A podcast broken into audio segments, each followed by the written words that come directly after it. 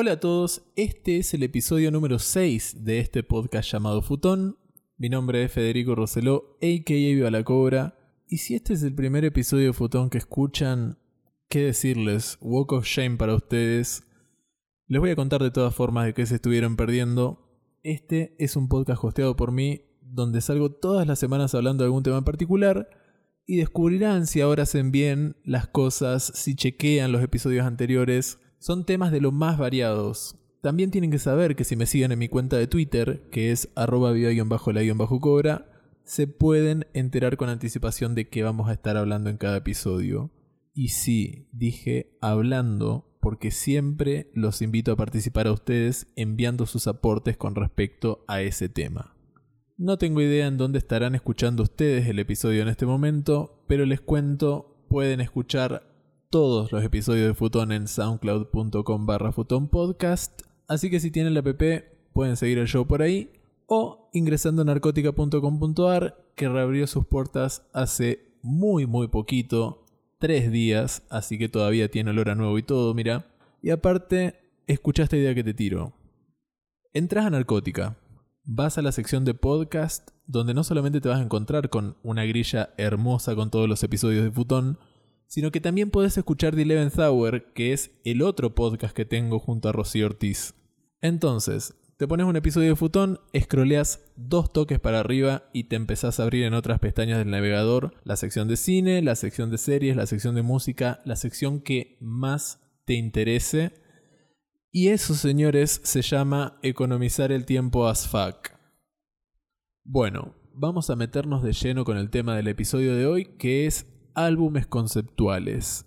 Específicamente les pregunté cuáles son los álbumes conceptuales más piolas que escucharon y cuatro de los mensajes que me entraron eran dudas sobre qué es un álbum conceptual. Yo les digo nomás, si googleaban las palabras álbum conceptual era 200 veces más rápido que meterse en Curious Cat y esperar mi respuesta. Pero para quienes todavía no tengan en claro de qué estamos hablando, les cuento que un álbum conceptual es un álbum unificado por un tema en común, pero que son planificados de manera que todas las canciones contribuyan a ese único tema. Vamos a ver qué es lo que dijeron en Twitter. Juncal, arroba Juncal con 2N, dijo Tu Pimpa Butterfly de Kendrick Lamar. Tremendo. A mí no sé si no me gusta más como álbum conceptual el de Good Kid Mad City antes que Tu Pimpa Butterfly, pero de todas formas este es excelente. Tiene hip hop, tiene un poco de jazz, tiene un poco de funk y tiene una narración que es espectacular. De hecho, me encanta cómo Kendrick utiliza un poema que en realidad lo que hace es tirarte una primera línea y a medida que van pasando las canciones ves cómo lo va repasando y agregando líneas nuevas como marcando eh, capítulos dentro de lo que es la narración del álbum. Y eso, aparte, decime si no es ingenioso que el, el poema ese vaya apareciendo de a poco, teniendo en cuenta que la analogía del álbum es el proceso de metamorfosis de una mariposa.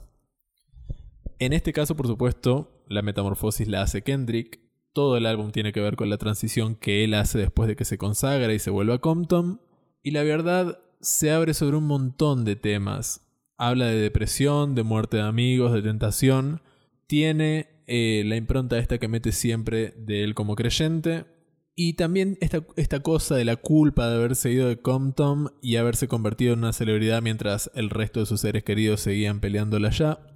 Habla de racismo, habla de capitalismo, de la fama y especialmente sobre aprender a quererse uno mismo y es un álbum que dentro de su contexto está dirigido estrictamente a la gente negra, pero es una reflexión bastante piola, digamos, como para poder extenderla a cualquiera que lo escuche.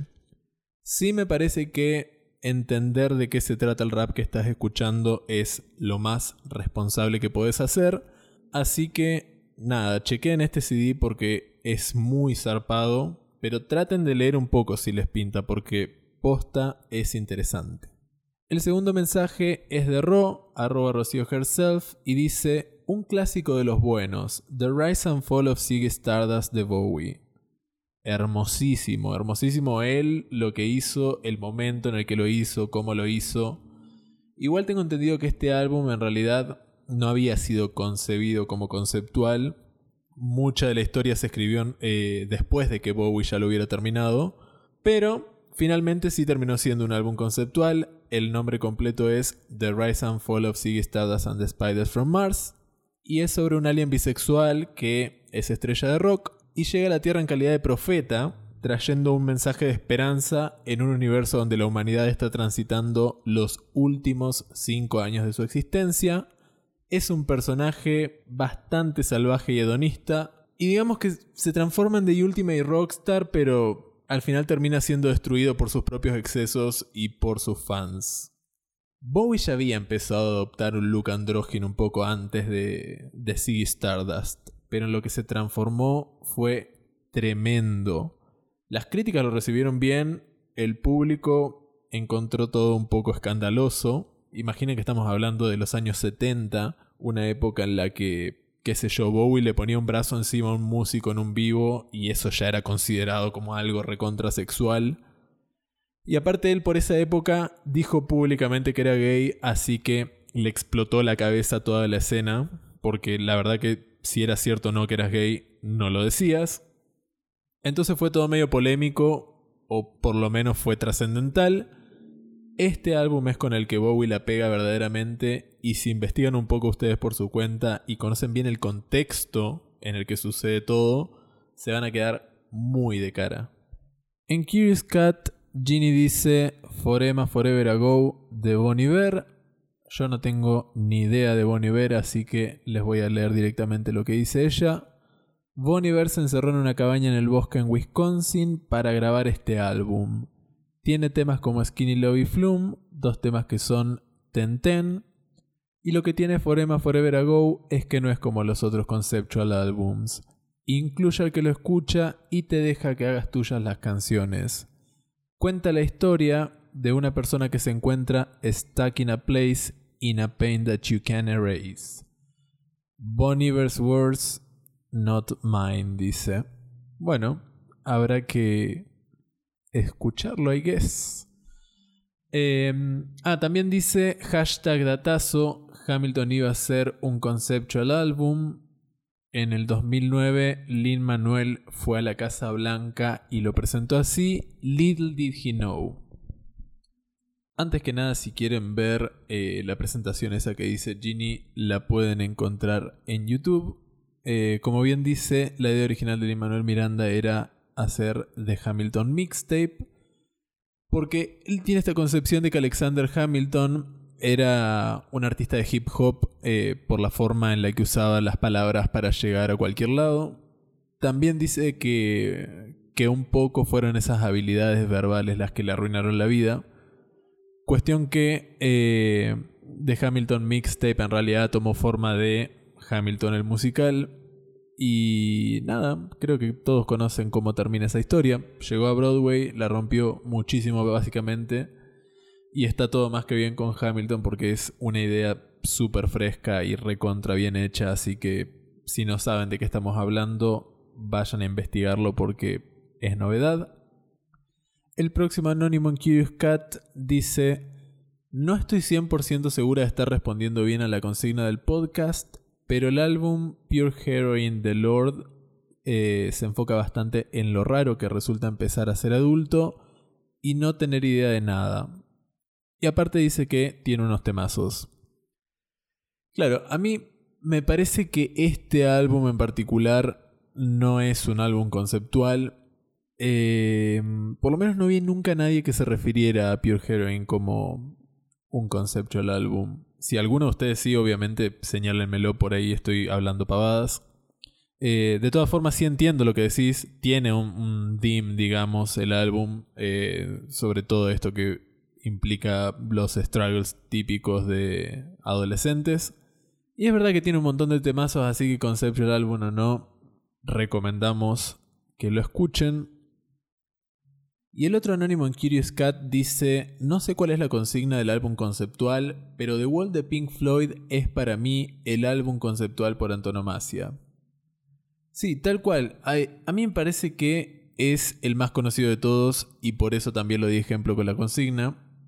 Lo que tiene este álbum en particular es que no es que es famoso solamente como álbum conceptual, sino porque probablemente sea de los mejores trabajos de la historia del rock.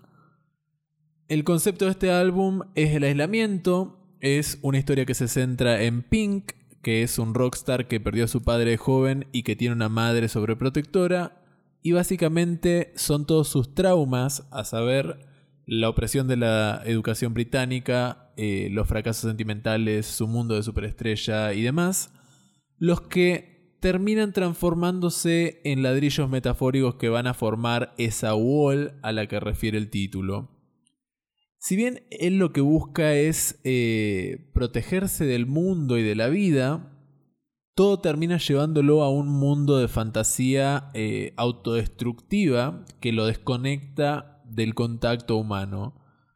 Si ustedes no conocen The Wall, vayan y escúchenlo, mírense la peli también, que este es el tipo de cosas que todos tienen que conocer.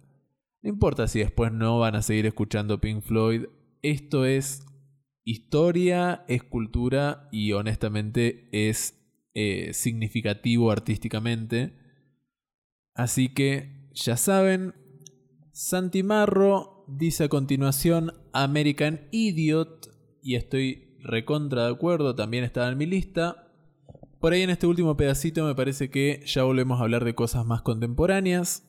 Eh, American Idiot probablemente lo conozcan todos. Este es un álbum que sigue la historia de Jesus of Suburbia, que es un adolescente clase media norteamericano lo que ocurre con Jesus of Suburbia es que pasa por un montón de situaciones bastante duras con todo el caos que sucede a su alrededor, mientras él trata de encontrarse a sí mismo.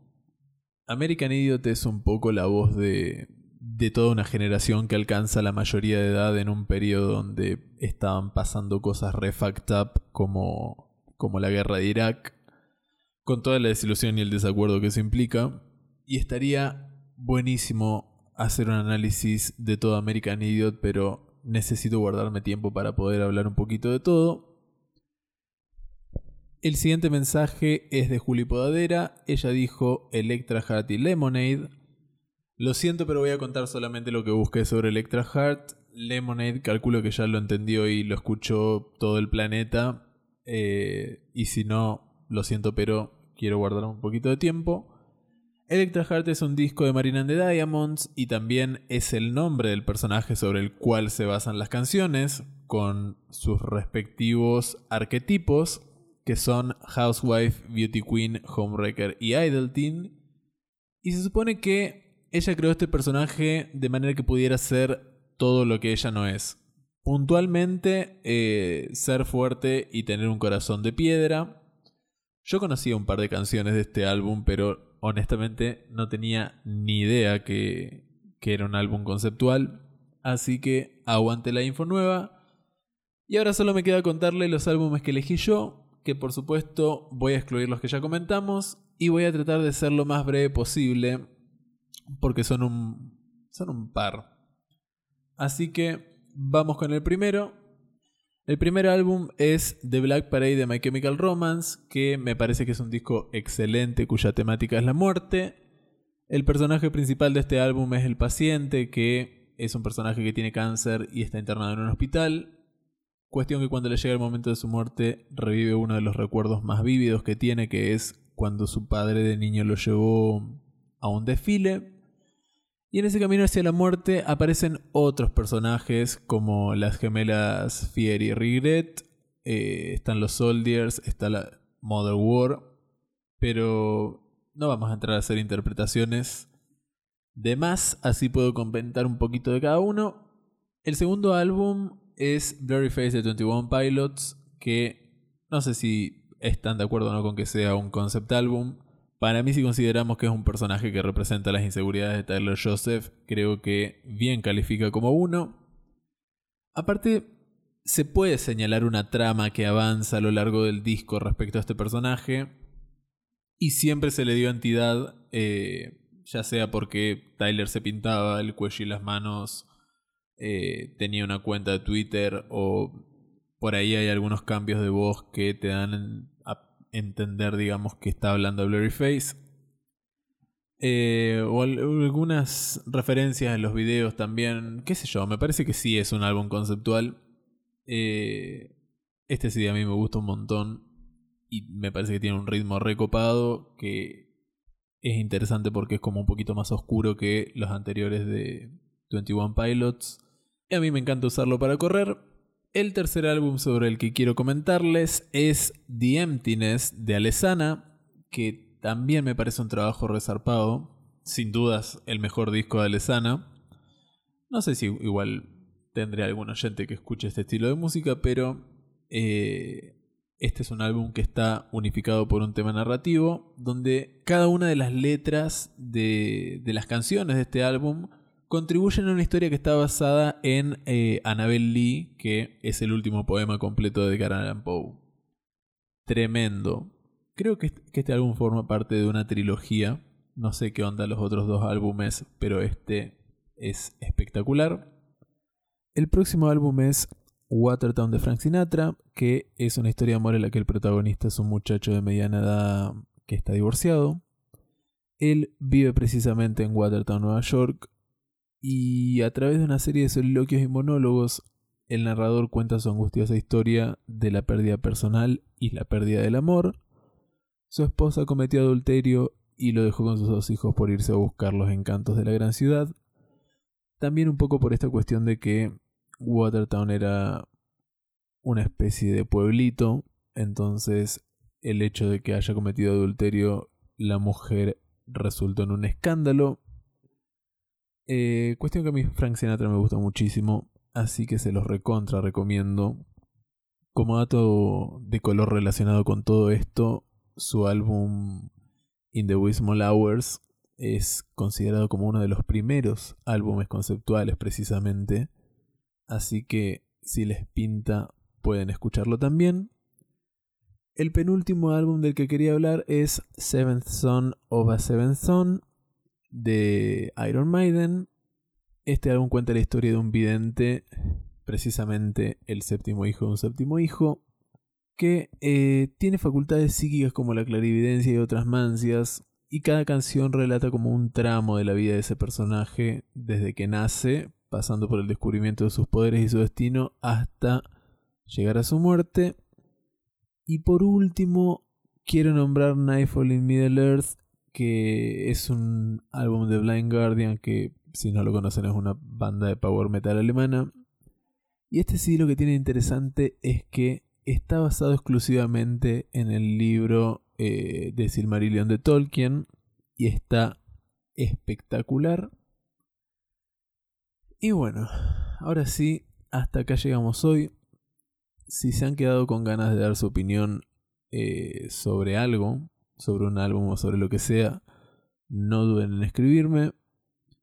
Gracias a los que me dejan mensajes en Curious Cat, me alegro posta de que se hayan mantenido por acá.